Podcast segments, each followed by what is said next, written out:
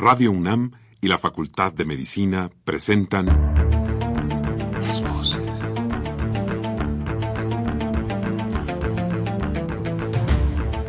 Voces. Las voces. las voces. Voces. Las voces de la salud. Reflexión y análisis de las ciencias médicas. Acompáñenos.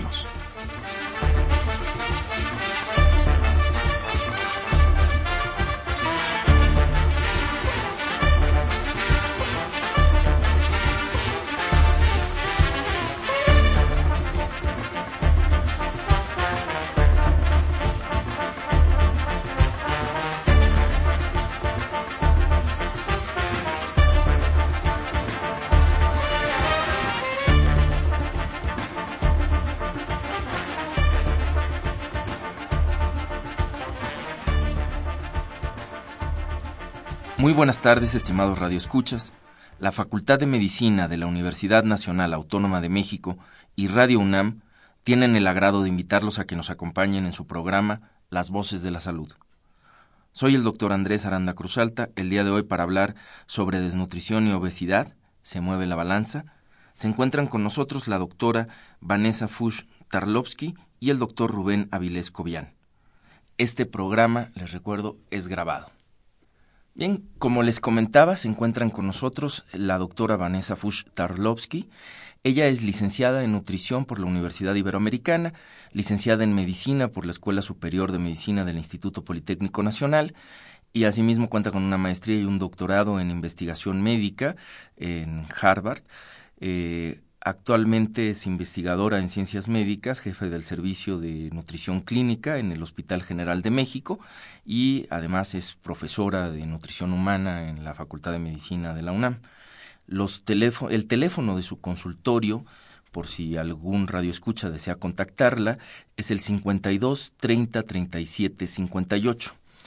También está con nosotros el doctor Rubén Avilés Cobian, eh, quien es médico cirujano, egresado de la Facultad de Medicina de la UNAM. Eh, él es especialista en pediatría, también por la UNAM, con un posgrado en endocrinopediatría. Eh, actualmente es profesor de la Cátedra de Endocrinología en la UNAM y es endocrinólogo pediatra del Hospital General de México.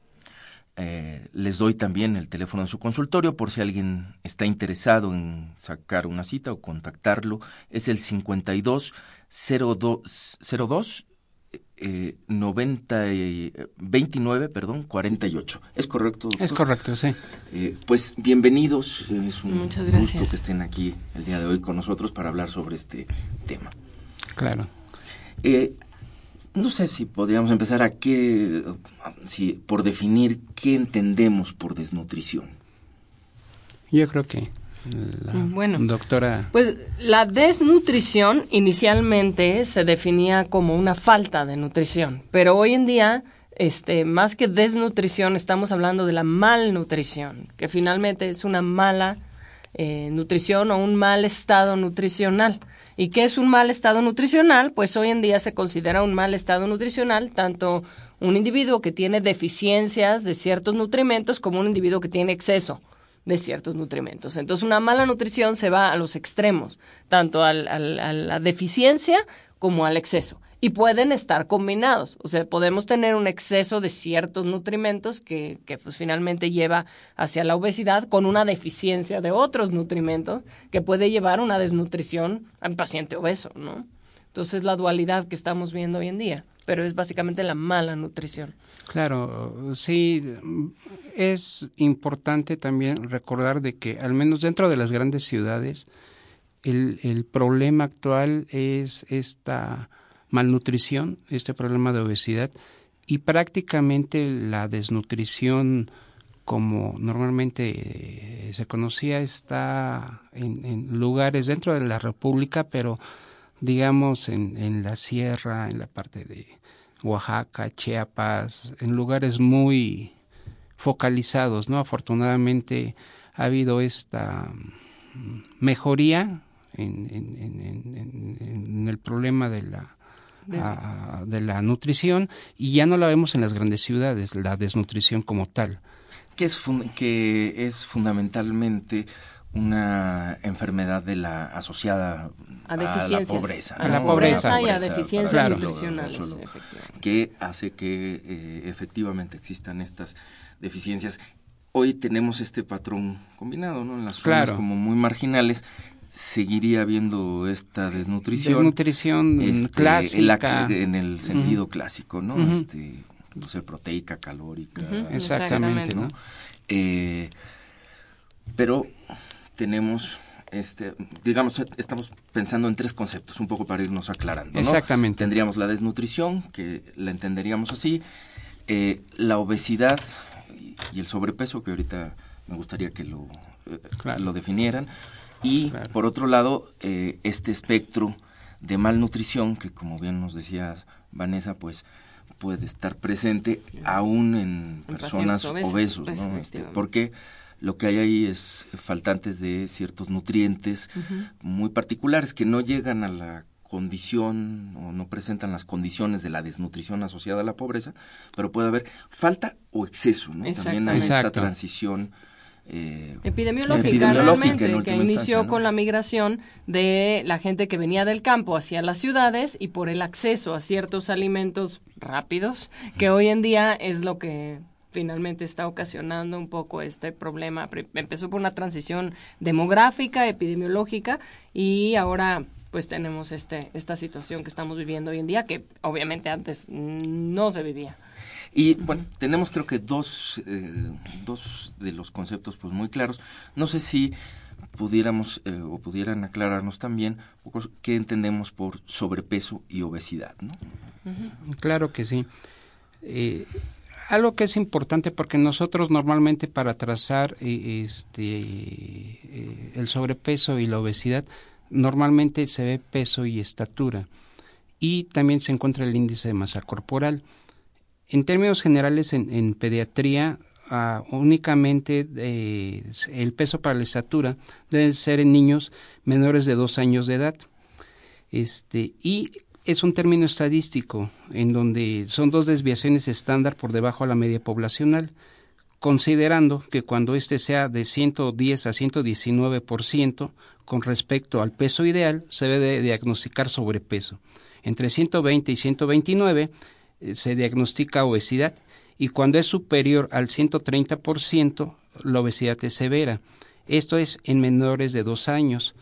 Pero también tenemos el índice de masa corporal, Pues en, adultos lo que nosotros tomamos en cuenta es que existen tablas epidemiológicas basadas en lo que uno debería de pesar y debería, o sea, debería de pesar con respecto a su estatura. Entonces, si yo si yo hago una ponderación entre estatura y peso y digo, bueno, tú debes de estar sobre este rango y la persona está por arriba de ese rango, pues ya es sobrepeso, ¿verdad? Pero si está muy por arriba de ese rango, ya se convierte en obesidad. Entonces, este, este rango entre, o la ponderación entre el peso y la talla se llama índice de masa corporal o índice de Quetelet, que se saca simplemente poniendo el peso real de la persona entre la estatura en metros al cuadrado.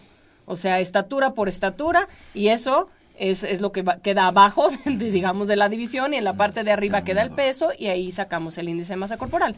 Si este índice de masa corporal está por arriba de lo que la persona este, necesitaría estar, unos puntitos por arriba, hay tablas que definen es considerado sobrepeso y eso ya es como una alerta naranja.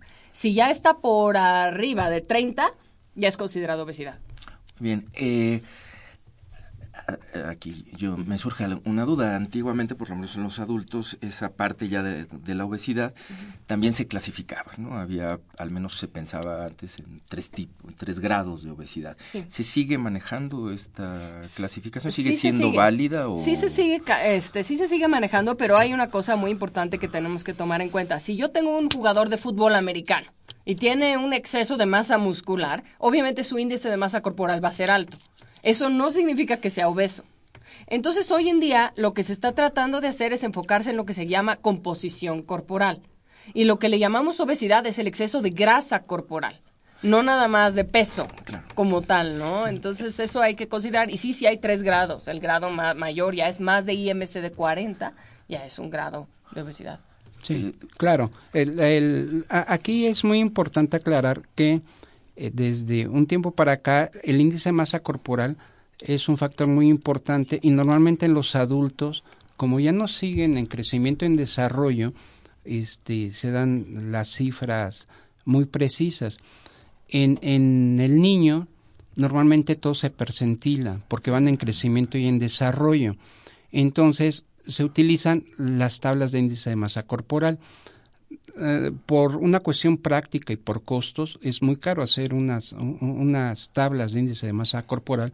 Se utilizan las que utiliza el, el- gobierno norteamericano de salud y eh, desde ese punto de vista eh, se utiliza en niños mayores de dos años ah, tomando el índice de masa corporal y el, el diagnóstico, para establecer el diagnóstico de sobrepeso y obesidad, se considera que si es superior a la percentila 75, existe sobrepeso.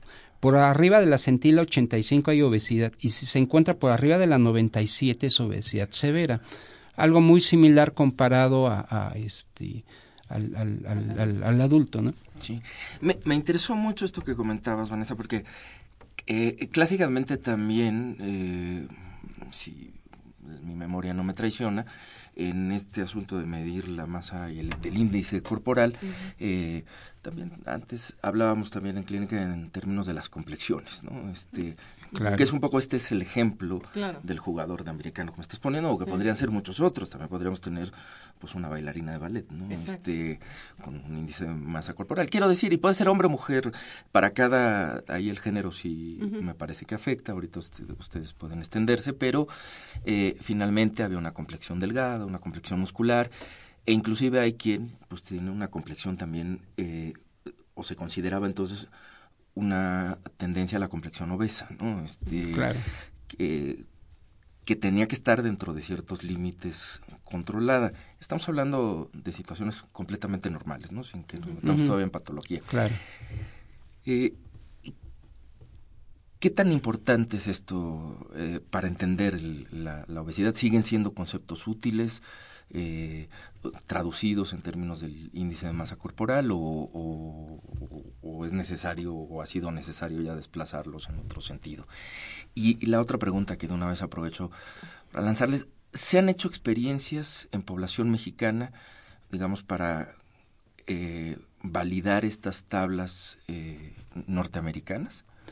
Bueno, ah, aquí ha- hay que recordar que hacer las tablas es complicado y es caro. Sí hay al- algunos intentos en formas parciales de- por parte de los diferentes eh, institutos de pediatría, hospitales pediátricos, pero conformarlas somos 110 millones de habitantes, sacar una media de 110 millones, hacer una población homogénea, ah, sí, es eh, oneroso para, ah, bueno, siempre hemos vivido momentos álgidos. Este, eh, la tendencia o, o la única gente que se considera multiétnica, pues indudablemente es este Estados Unidos y y entonces se toman como parámetros los índices de, masa corporal. Hay tablas que se han, que se han hecho en, en, años anteriores, ¿no? Y, y, aquí tenemos que hablar forzosamente del doctor Ramos Galván, que, que, fue un médico muy exitoso de los años 70, en donde él este, hizo estas tablas con un relativo sesgo, eran otros tiempos, era otra patología, porque sí existía mucha desnutrición en el Distrito Federal y, área conurbada. Y entonces su estudio él lo hizo en, población mexicana clase media alta de su consulta privada. Y fue uno de los primeros intentos y siempre ha sido como referencia. Después el Instituto este, Nacional de Pediatría sacó un trabajo y ellos tienen sus tablas bien este, hechas, bien realizadas. Este, el, problema es que pues la población va creciendo, no se han actualizado estos estudios y después salió el problema de, la clasificación de, la obesidad. Aquí es una parte que es interesante al menos verla porque eh, todo el mundo, o al menos nosotros tenemos un adagio en, en, endocrinología. la persona que, que se ve obesa, pues está obesa. Entonces mucha gente dice, bueno, ¿y entonces para qué clasificarla? ¿Para qué hacer tantas clasificaciones? ¿Para qué verlo? Este, y esto oh, tiene mucho que ver con el síndrome metabólico y la, la, la grasa que realmente nos preocupa es la grasa visceral. Entonces, en forma indirecta, este, nos da una cuestión clínica para, para clasificar a, este, al individuo, este, sobre todo de, riesgo cardiometabólico que a futuro puede presentar. E, esta es una parte que es, que es muy importante y que cualquier persona puede realizarla, ¿no? Incluso nuestra este, cartilla de vacunación tiene eh, unas percentilas. Entonces es importante eh, para la población en general que se sepa este, para qué se quiere clasificar. Obviamente hay eh, muchas este, excepciones, como lo, lo estaba diciendo mi compañera este, que pues si depende de la población, no se puede uno comparar a un, a un individuo que juega fútbol americano que tiene mayor cantidad de grasa magra.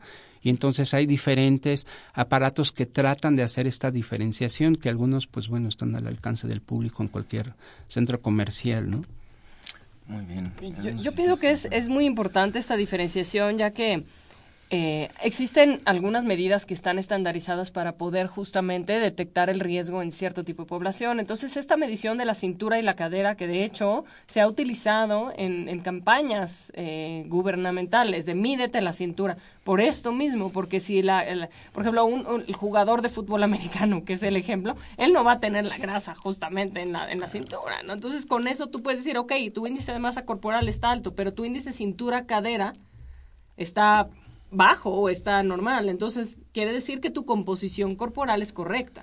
Porque lo que más nos preocupa para riesgo de enfermedades cardiovasculares, esta obesidad, es justamente la obesidad que se, que se concentra, el exceso de grasa que se concentra en la parte central, donde los hombres tienen mayor riesgo en este sentido, aunque ya hay muchas mujeres hoy en día que también tienen ahí la grasa concentrada.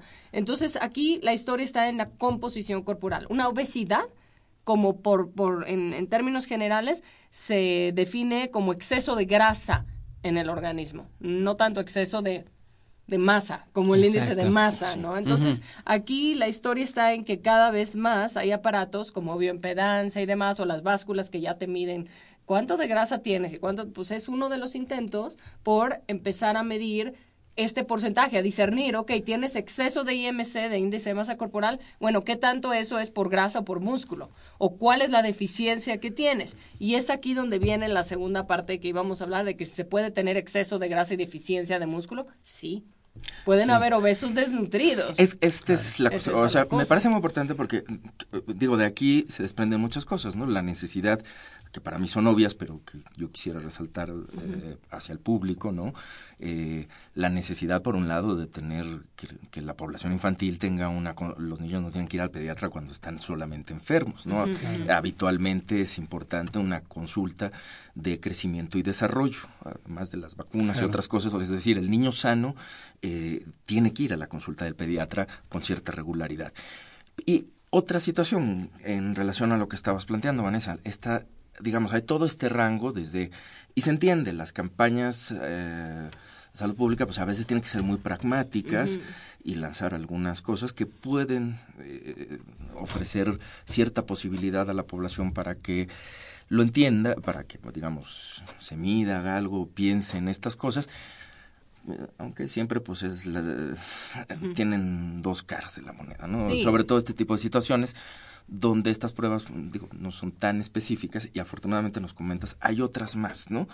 Porque evidentemente que el diámetro de la cintura también hay otros factores este que también podrían en algún momento eh, modificarlo, ¿no? Para decir un ejemplo sencillo, pues una colitis puede cambiarme mi, mi, mi, diámetro si yo no tengo muy claro qué está pasando, ¿no? Alrededor. Este, entonces, eh, pero existen es, digamos, es un indicador, lo que yo quisiera, y si me equivoco, quisiera que me corrijan, pero digamos, es un indicador sencillo que cualquier persona puede, como primera situación, pues poner a prueba en su casa, ¿no? Con una cintura, pero entender con una cinta métrica, pero en el entendido de que, bueno, pues si ahí las cosas no están bien, pues lo, conveniente sería que asistiera con un médico, con una nutrióloga, con alguien especializado que le pueda indicar según el lugar en donde estemos, según las eh, también con que se cuenta y demás, pero se puedan tratar de hacer cálculos, aportar tablas, porque lo importante de esto, eh, y aquí ya nada más resumo un poco lo que están diciendo eh, y quiero traducirlo un poco para el público, es no solo es la grasa de las llantitas, ya para llamarle, digamos, en términos muy coloquiales, ¿no? Este, sino aquella grasa que se me puede ir acumulando en vísceras muy importantes como el corazón, como el hígado y otras más, ¿no? Este, que van a ir modificando su funcionamiento, ¿no? Este, no sé si, si sobre esto yo simplemente quise eh, ponerlo a prueba, a ver si lo estamos entendiendo bien, estamos planteando como las mismas situaciones, no sé si quieran agregar algo. Claro, a mí se, me hace sumamente importante que eh, la gente eh, sepa o los cambios que ha habido, eh, la transición, esta famosa transición epidemiológica, en donde estamos viendo o, remarcar la, la, importancia en el caso de los niños, porque todo el mundo sabemos que infancia es futuro, eh, eh, ese tipo de problemas se, se, previenen. Este, ¿Qué es lo que se va a prevenir? Bueno, pues la hipertensión arterial, la diabetes mellitus tipo 2, dislipidemias, hígado graso. ¿En quién? Pues en el adulto, ¿no? Desafortunadamente, algunas de estas condiciones que antes nada más se veían en el adulto, poco a poco se han comenzado a presentar previamente. Y aquí, nada más para poner un ejemplo desde el punto de vista de cuánta cantidad de, gente se, se, ve, por ejemplo, en, en, un mes en la consulta de, de, clínica de obesidad que se cuenta a nivel pediátrico y también hay una a nivel adultos, yo les voy a hablar de la a, nivel pediátrico, pues aproximadamente se ven como 30 pacientes únicamente para un problema de clínica de obesidad. Dentro de la consulta endocrinológica, que son aproximadamente como igual unos 30 pacientes mensuales, un 10% tienen complicaciones este, secundarias, un problema de, de, obesidad. Si nosotros lo vemos en forma anual, estamos hablando que son de, nada más de, seguimiento y, y, de, y de diagnóstico, son 400 pacientes en la clínica de obesidad que se ven única y exclusivamente como problema de obesidad. Entonces, es, es algo importante porque eso es un hospital de concentración, ya se tiene contemplada una clínica, este, se les da seguimiento y los pacientes que tienen complicaciones se mandan a endocrinología pediátrica, eh, hablando de diabetes, de lipidemias o, o gastroenterología, hablando de hígado graso. Entonces, sí, no nada más es la obesidad como como puro concepto de obesidad pura, sino la movilidad y con la idea que en, en, el adulto pues esto disminuya. Tecnológicamente, aunque tenemos ciertas deficiencias, sobre todo, yo me imagino, y yo creo que la doctora que se, se dedica mucho a la cuestión de, de, este, de los micronutrientes, pienso que probablemente en algún futuro, eh, porque tecnológicamente eh, lo que se tenía, lo que es más fácil eh, era el peso y la talla, pero a medida que se va investigando, pues es este, vemos que el concepto varía y entonces se, habla de malnutrición de los de los oligoelementos, ¿no? Probablemente todavía estos son son caros en, en la actualidad. Yo nada más le voy a comentar algo que a, mí particularmente me interesa y probablemente en algún futuro querramos hacer algo en niños, es que curiosamente a pesar de que los niños tienen, pensaría uno, eh, exceso de grasas, hay ciertas deficiencias, por ejemplo, de la vitamina D, que es una eh, vitamina liposoluble y este curiosamente el, paciente obeso al, al, a algunas gentes llegan y presentan esta deficiencia no este se piensa en algún futuro dentro de la unidad a este investigarlo este pero pues bueno de los oligoelementos la experta es la doctora no lo que sucede es que este, esta obesidad es simplemente, o sea, es muy fácil decir, ah, es obeso porque come exceso de comida, ¿no? Porque la dieta no es correcta. Y ahí es donde está la situación. ¿Por qué es obeso? ¿Y qué es lo que está comiendo o está dejando de comer? Para tener esas deficiencias. Ahora, es, justo, eso, es lo que quisiera preguntarte o preguntarles a los dos, porque eh, lo primero que habría que distinguir, digamos, hemos estado hablando mucho pues sobre esto que sería una obesidad exógena, más bien estamos como centrados pensando en eso, y también tradicionalmente dividíamos la obesidad en exógena y endógena, ¿no? De acuerdo a su etiología o sus posibles eh, agentes causales. ¿Podrían ahondar en esto y explicarnos para poder seguir adelante y que entendiéramos bien esta, creo que es una distinción importante, ¿no? Para, para pues entender también otra distinción dentro de la obesidad. La misma transición epidemiológica de la que hablábamos, que ha emigrado mucha gente del campo a las ciudades y en las ciudades pues es, es muy diferente la dinámica. Entonces es gente que, que llega aquí, que se mueve menos, ¿Por qué? Porque pues todo es más lejos, entonces hay que tomar transporte y el transporte nada más ahí va sentado, lo que sea. Entonces ha disminuido mucho esta parte de actividad física en las ciudades. La inseguridad, por ejemplo, también es otro factor que hace que la gente ya no haga tanta actividad física como hacía en el campo, por ejemplo. Y la dieta que ahí está el meollo del asunto, ¿no? La dieta que uno consume cuando está en el campo es una dieta que tiene verduras y frutas en un gran porcentaje, porque es muy fácil el acceso a frutas y verduras sin químicos, sin conservadores, de muy buena calidad. Y realmente en, en, en las ciudades la dieta no consiste en esto. O sea, en las ciudades y, más en la actualidad, en donde está muy el acceso muy fácil, la comida rápida, por ejemplo, pues la gente va y se para en una tiendita de conveniencia y ¿qué es lo que primero que ve? Carbohidratos. ¿Por qué? Porque son los más fáciles de preparar, los que se conservan más tiempo y realmente es lo que comen, porque además ya se acostumbraron a ese sabor, entonces comen carbohidratos con grasas.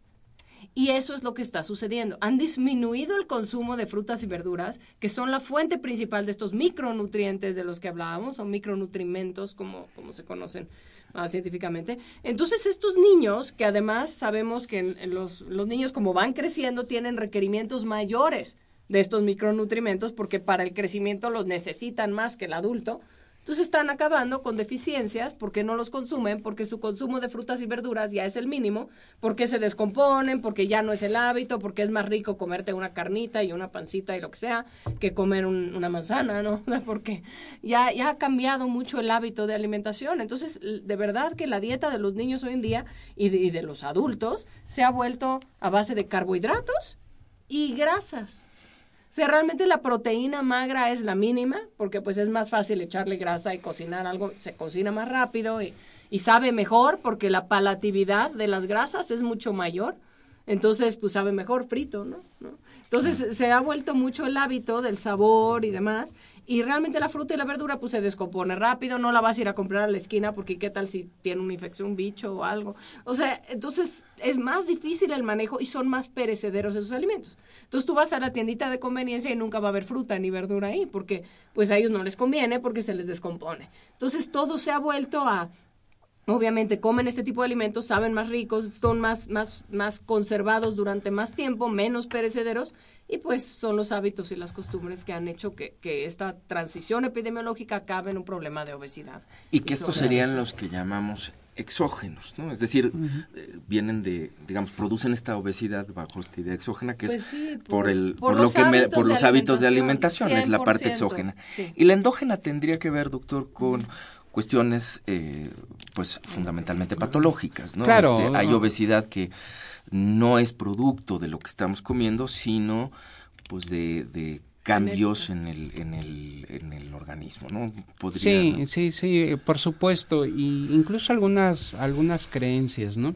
Este, eh, hay pocas patologías endocrinológicas que, que sí presentan datos de obesidad. Entre ellas, las dos más importantes sería el, hipotiroidismo como tal, generalmente si no se hace un diagnóstico a tiempo se asocia a datos de talla baja. Normalmente los pacientes con obesidad cursan con talla alta, Pero bueno, depende en el momento de, que se haga el diagnóstico y el otro diagnóstico ah, sería enfermedad de Cushing, en donde los pacientes tienen estrías muy importantes y esta, a su vez, la, el, este, el Cushing puede ser secundario a, un consumo crónico de esteroides por alguna patología que sería la causa más frecuente, ya sea que el, paciente tenga un problema hematológico, respiratorio, como el asma, leucemia, en donde normalmente este, el consumo de esteroides hace que la gente suba de peso y afortunadamente muy poco frecuente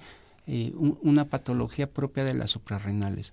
Yo creo que por eso es importante, aunque no es lo frecuente, muchos de los pacientes que, que acuden a la consulta ah, piensan que tienen un problema tiroideo y que secundariamente esto tienen un problema de obesidad, es como que, que una, una creencia, ¿no? Este, yo quería remarcar dos cosas de independientemente de nuestra visión de cómo lo, nosotros vemos al paciente con un problema de obesidad y nosotros en general decimos que tienen dos problemas, que es el, la obesidad y la negación de que tenga un problema de obesidad. Muy bien, me parece muy importante esto. Yo quisiera, tenemos que hacer una pausa, es hora de ir al corte y regresando retomamos las cosas.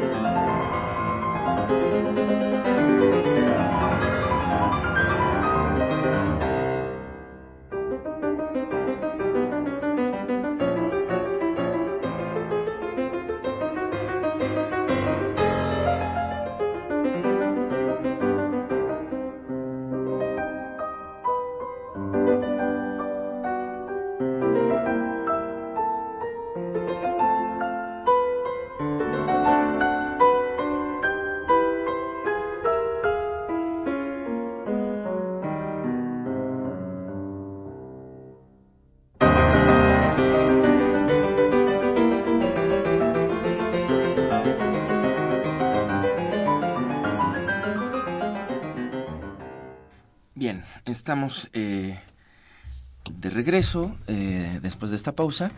Eh, han mencionado, digamos, como en, repetidas ocasiones, esta situación de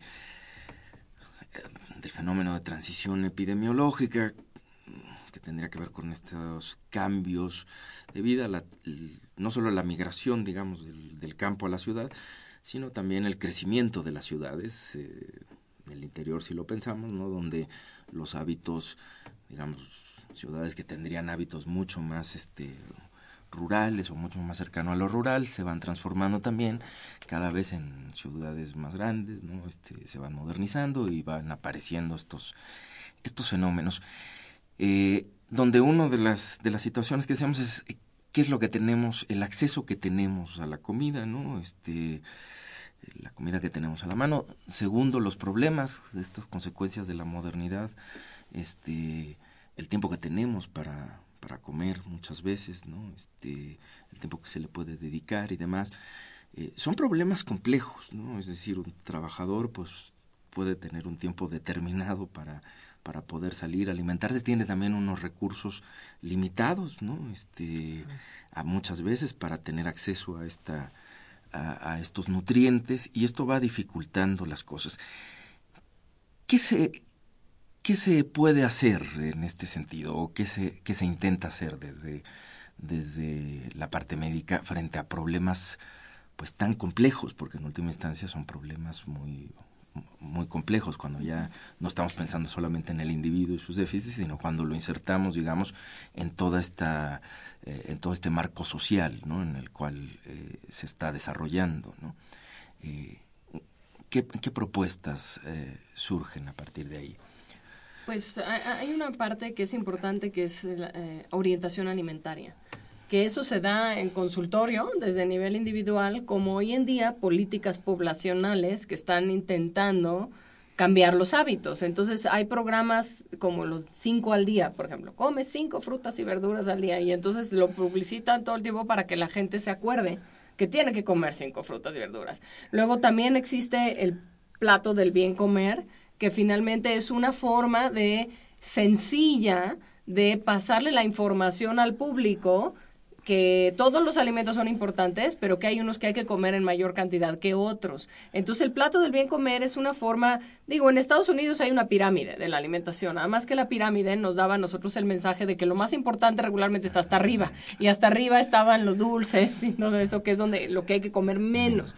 Entonces en México lo que se hizo fue modificar esa idea de lo que, de lo que en Estados Unidos es la famosa pirámide de la alimentación, para eh, modificarlo como el plato, que la idea es que todo es igualmente importante, pero que hay unas cosas, como les digo, que hay que comer en mayor proporción. La base de la alimentación debe de estar parecida entre frutas y verduras y entre cereales, pero no pasándonos de cereales y la proteína y limitar los alimentos de grasas saturadas. Todo eso lo dice en ese plato. Y incluso la industria alimentaria lo ha utilizado, eh, al principio venían las cajas de galletas y de todos los productos, para decir, ok, puedes comer carbohidratos, pero pocos. Que además también ahí habría que puntualizar, digo, me parece importante eh, el tipo de carbohidratos, ¿no? Evidentemente las frutas tienen carbohidratos, es un pues componente fundamental, pero, es muy distinto que, y además es, eh, las los azúcares, que finalmente son estos carbohidratos, son distintos a los de un pastel. ¿no? Sí, sí, este, sí, bueno, porque el pastel tiene muchas cosas, tiene grasas, tiene azúcares simples, aunque la fruta también. Entonces también el comer exceso de frutas también nos, nos, lleva a otro extremo porque la fruta es azúcar simple. Pero la ventaja de la fruta, a diferencia de lo otro, es que el otro está concentrado. Y las frutas y las verduras tienen mucha agua, entonces con una, una manzana a lo mejor te llenas, a diferencia de un dulce, ¿no? Claro, los azúcares refinados tienen otros problemas, ¿no? Exacto, pero eso es lo que se ha hecho, se ha hecho, o sea, también la formación de nutriólogos en México, cuando pues uno empezaba a estudiar nutrición, habían en cuatro o cinco escuelas a lo largo de la República, hoy en día son, me estaban diciendo, más de 500 escuelas de nutrición que están dando la licenciatura y pues hay más nutriólogos formados con el fin de apoyar a la población que incluso individualmente se pueda llegar a ello. Y siento que como el médico general la UNAM, por ejemplo, que es un ejemplo, hoy en día el nuevo plan de estudios de la UNAM ya tiene forzosamente la materia de nutrición humana, que es por primera vez, van en tercer, el tercer año que se da por primera vez esta materia, pero también dentro de la formación del médico hoy en día como profesional de la salud, es forzoso que ellos también tomen la materia de nutrición. Entonces esto ya se está haciendo más y más. Antes los pediatras eran los que realmente sabían y los endocrinólogos pero hoy en día ya todo médico general tiene que apoyar en este, en este aspecto de concientización a la población de que la alimentación es parte del problema que tenemos hoy en día de salud en México. Este plato del bien comer que mencionaba Vanessa, este es eh, es igual en adultos que en niños, eh, Rubén. Bueno, este, retomando un poquito lo que, se ha hecho, qué tanto se ha avanzado, porque yo creo que aquí es una parte que es importante dentro de lo que son las sociedades. Eh, la Academia Mexicana de Pediatría este, hizo un consenso en el año, el 24 de febrero del 2002. Muchos de los conceptos que yo estoy vertiendo realmente fueron las conclusiones que se tomaron en aquel entonces como Academia este, Mexicana de Pediatría junto con la Sociedad Mexicana de, Endocrinología Pediátrica. Y, asistieron aproximadamente 45 profesores expertos en, la parte del tema y se tomaron toda una serie de conclusiones. Estas conclusiones algunas se les hizo llegar por la parte oficial al, al, gobierno mexicano y este, y bueno, o, sí ha cambiado eh, el aspecto de, cómo se tenía la política de, nutrición a como actualmente este, lo venían mencionando, se han incluido a las universidades dentro del plan de, de, del profesiograma de médicos generales de primer contacto, porque ese es un problema que nos atañe a, todos. Este, también eh, la lectura ah, por ley que, que vienen las etiquetas, que es muy importante, el porcentaje de carbohidratos, que, que, que, se tiene que hacer y que la gente debe de aprender a leer estas, estas este, etiquetas porque por razones obvias este, a veces no es posible eh, comer en, en, en, pues en la casa o, o, alimentos no procesados. Eh, eh, entonces, por ley se hizo esto.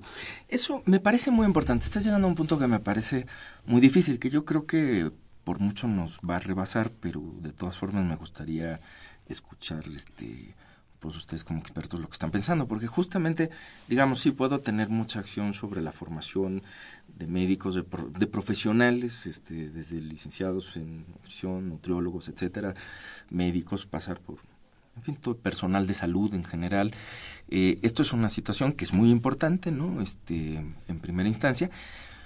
Pero viene lo segundo, que es eh, esto que mencionas, cómo educar a la población, o sea, cómo darle las herramientas a una población, tener una población que sea capaz de que todos estos esfuerzos que aparecen en etiquetas o en otros lados pueda valerse de, de ellos para enfrentar un problema complejo, yo insistiría, ¿no? Porque, eh, y por eso digo que nos rebasa, ¿no? Este, pues no, no todo el mundo, ¿no? Este, a veces hay que desplazarse mucho en la ciudad, como decías, no es fácil volver al lugar a, comer como se quisiera, digamos, en un modelo tradicional. Algunos tendrán la posibilidad y quizás puede ser una buena opción. Hay variedades de cosas en esta, en esta situación, pero cómo producir también, este, digamos, esa posibilidad de ir trabajando con como lo, como lo hacemos en el consultorio, que es mucho más fácil porque estamos en contacto directo con el paciente, pues mucho más difícil cuando pensamos con una población, como trabajar con ella en términos de esa de las multiplicidad de estrategias que tendrían que desplegarse ahí para que esa población pues, pueda ir respondiendo de acuerdo a sus necesidades, ir tratando de adaptar y quizás enfrentar ese problema eh, que puede ser la obesidad eh, personal, ¿no? Y que a veces pues podría ser muy fácil eh, confundir la educación con este, pues simplemente una campaña en donde a lo mejor lo único que vengo a contribuir es ya en una sociedad moderna eh, frente a problemas de, que va planteando la, la modernidad, que entre otros es, claro, los niveles de estrés en los que se vive en las grandes ciudades, y esto no es nuevo, ¿no? O sea, a lo largo de todo el siglo XIX, XX, todos los fenómenos de modernización han traído esto, eh, ese estrés es mucho más amplio, ¿cómo no ir por ese camino, ¿no? De estresar mucho más a la, a, estos, a, la población y ir por el otro camino que sería dar estas estrategias que permitan que la propia población se pueda, digamos, implicar en sus eh, en la generación y el diálogo de sus propias estrategias que le permitieran salir adelante. En ese sentido, ¿se ha hecho algún esfuerzo? O sea, me queda claro que la parte de la publicidad se ha quedado por un lado, pero en este sentido... Sí, sí, sí por supuesto. La, la, experiencia que se tiene eh, y, probablemente eh, desde el punto de vista pediátrico en quien recayó más esta situación por razones obvias era por los endocrinólogos, porque tenemos nosotros el problema de educar al paciente diabético tipo 1 que ellos, por la patología que tienen, forzosamente ellos deben de llevar una alimentación especial. Entonces, este, y ellos ah, nos dieron cierta pauta para conformar la clínica de obesidad que actualmente existe en el Hospital General, eh, eh, este, que se dedica única y exclusivamente para, para, para niños. Y forzosamente, cuando nosotros hablamos de una cuestión de nutrición, este, tenemos que entender eh, del lado pediátrico, que también por eso recae con nosotros, las necesidades de los chicos, porque los chicos en general se van a enfrentar a, digo, yo les voy a poner un ejemplo de, estas bebidas energéticas para hidratarse, que son muy populares y que un paciente que, tiene eh, específicamente diabetes de repente dice, bueno, es que yo quiero, yo tengo esta necesidad, ¿no? Este, en términos generales, a ellos se les dice, oye, tienes que leer la etiqueta, debes de ver el porcentaje de carbohidratos que tiene y normalmente eh, si tú tomas esto no puedes tomar una ración de fruta. Digamos, ese sería el ejemplo de, lo que eh, se me decía. Nosotros no recomendamos ningún tipo de, alimentos, sino que lleven una nutrición lo más correcta que sea. Lo que se hace en la, en la clínica de obesidad está conformada por pediatras, eh, por, hay una endocrinóloga que se dedica única y exclusivamente a la, a la, parte de la clínica de, obesidad. Este, eh, se les da un programa de ejercicio eh, que, es, es, muy importante y se les da toda esta parte de nutrición este, en forma un poquito más específica. Probablemente el próximo paradigma que nosotros tenemos como sociedad, tanto para los médicos como para las universidades, es este cambio transicional porque la educación, si uno lo, entabla en forma correcta, eh, eh, es toda una carrera y, y bueno, esto es el magisterio. Normalmente al médico se le carga esta parte porque son cuestiones que son más especializadas. Entonces, este, sí, poco a poco las universidades han, han, dado este tipo de herramientas y a lo que yo voy es que este, dar educación a una grande cantidad de población se requiere no una consulta como normalmente se realiza, aunque específicamente sí sea esto, pero estamos hablando de que es algo que, que, que, nos, que nos rebasa. Entonces, se requiere cambiar el concepto de la, educación tradicional ah, este, o, la consulta tradicional por tener pequeñas aulas, pequeños lugares, pequeños espacios, este, y tener eh, eh, gente multidisciplinaria, estamos hablando de psicólogos, de, nutriólogos, de, médicos, para poder eh, hacer esta labor que, que en, el papel eh, una parte que se me hace importante es ver que la, el cambio epidemiológico ha orillado, eh, hablando del Hospital General, a que se conformen estas clínicas, ¿no? Falta mucho por hacer, pero ya, ya se tiene, digamos, la infraestructura o, se tiene al, al, al, personal. Creo que a futuro a las universidades este tipo de cátedras deberá de ser del médico de primer contacto y probablemente van a tener que ser pequeñas aulas y este y conformar los diferentes grupos etarios porque es, es, es complicado y en la práctica no es lo mismo tratar preescolares escolares que adolescentes las visiones de cada uno de ellos son distintas son diferentes sus necesidades son distintas es más fácil interactuar o educar a los padres a nivel preescolar que es la, la mayor responsabilidad con ellos, pero a medida que va creciendo el individuo, va siendo más independiente.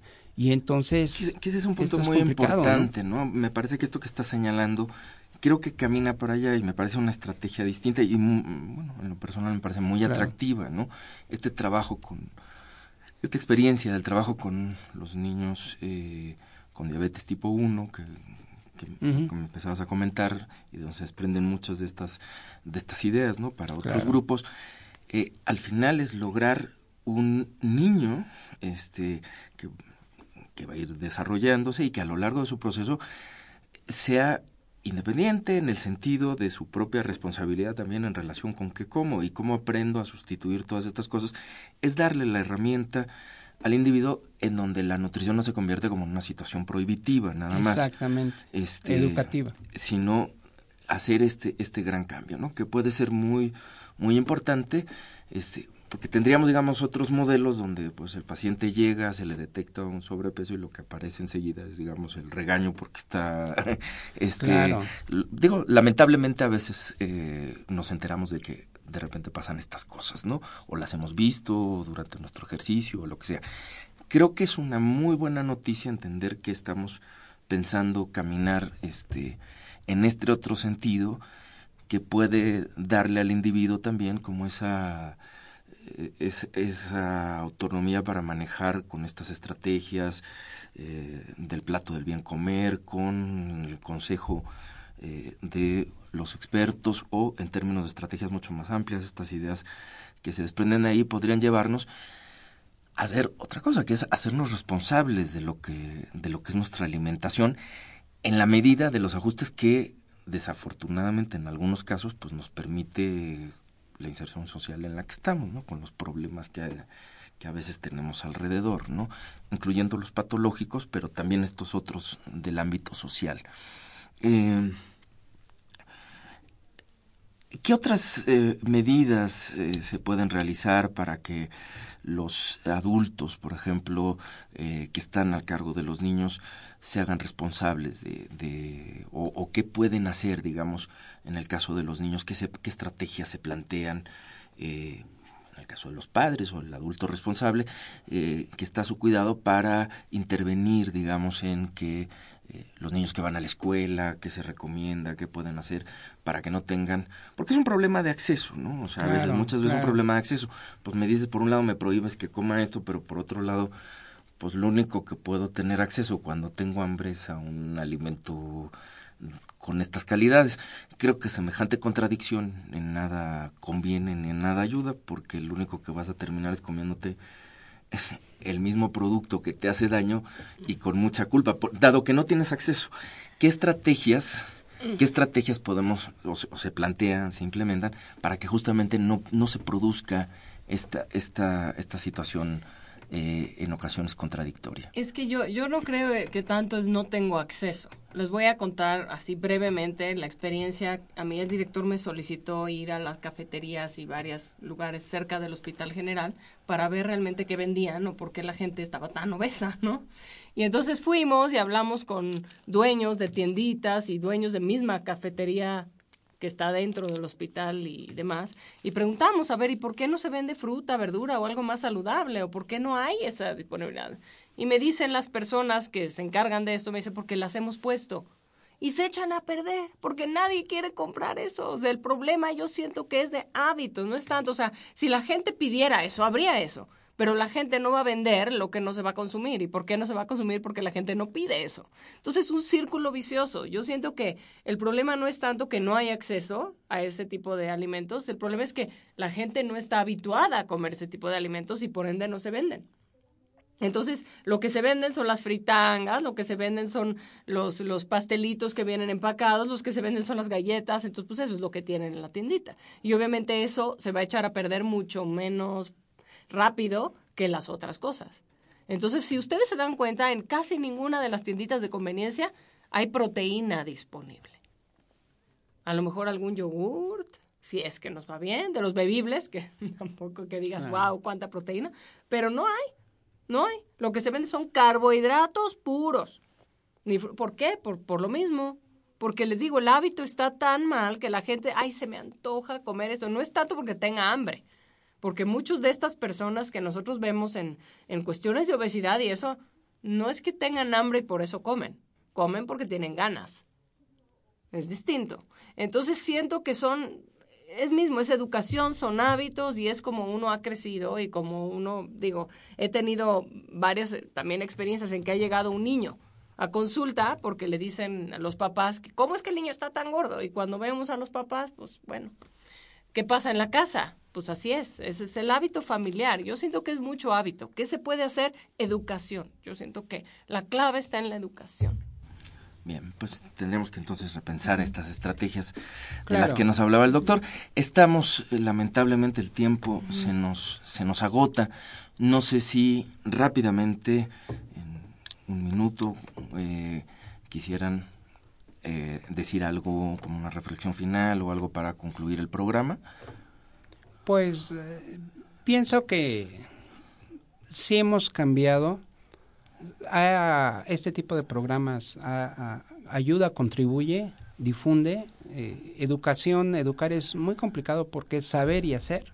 Muchas veces la gente sabe pero no lo hace y tiene muchas aristas el, el problema, ¿no?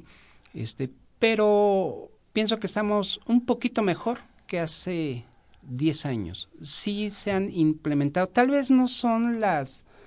La, se están poniendo los cimientos, yo, yo, yo sí lo, lo, lo vería, ¿no?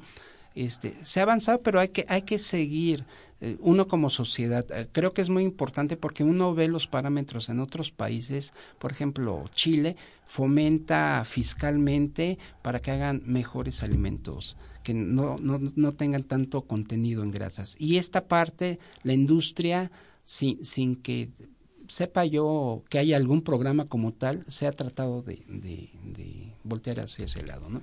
Al menos es de mi parte.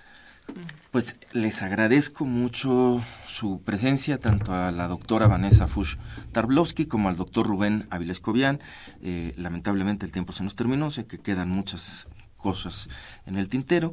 A nombre del. Esta fue una coproducción de la Facultad de Medicina y Radio UNAM a nombre del doctor Enrique Graue Vichers, director de la Facultad de Medicina, y de quienes hacemos posible este programa, en la producción y realización, la licenciada Leonora González Cueto Bencomo y la licenciada Erika Alamilla Santos, en los, en los controles Gustavo Páez y en la conducción su servidor Andrés Aranda. Les agradecemos su atención y los esperamos en el próximo de las.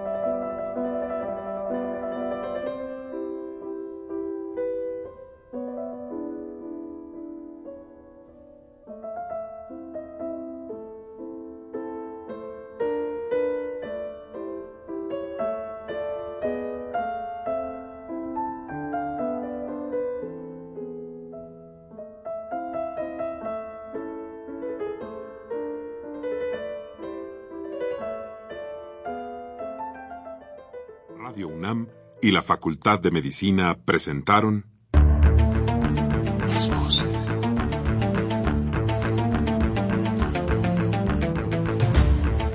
Voces. Las voces. Las voces. Voces. Las Voces de la Salud. Reflexión y análisis de las ciencias médicas.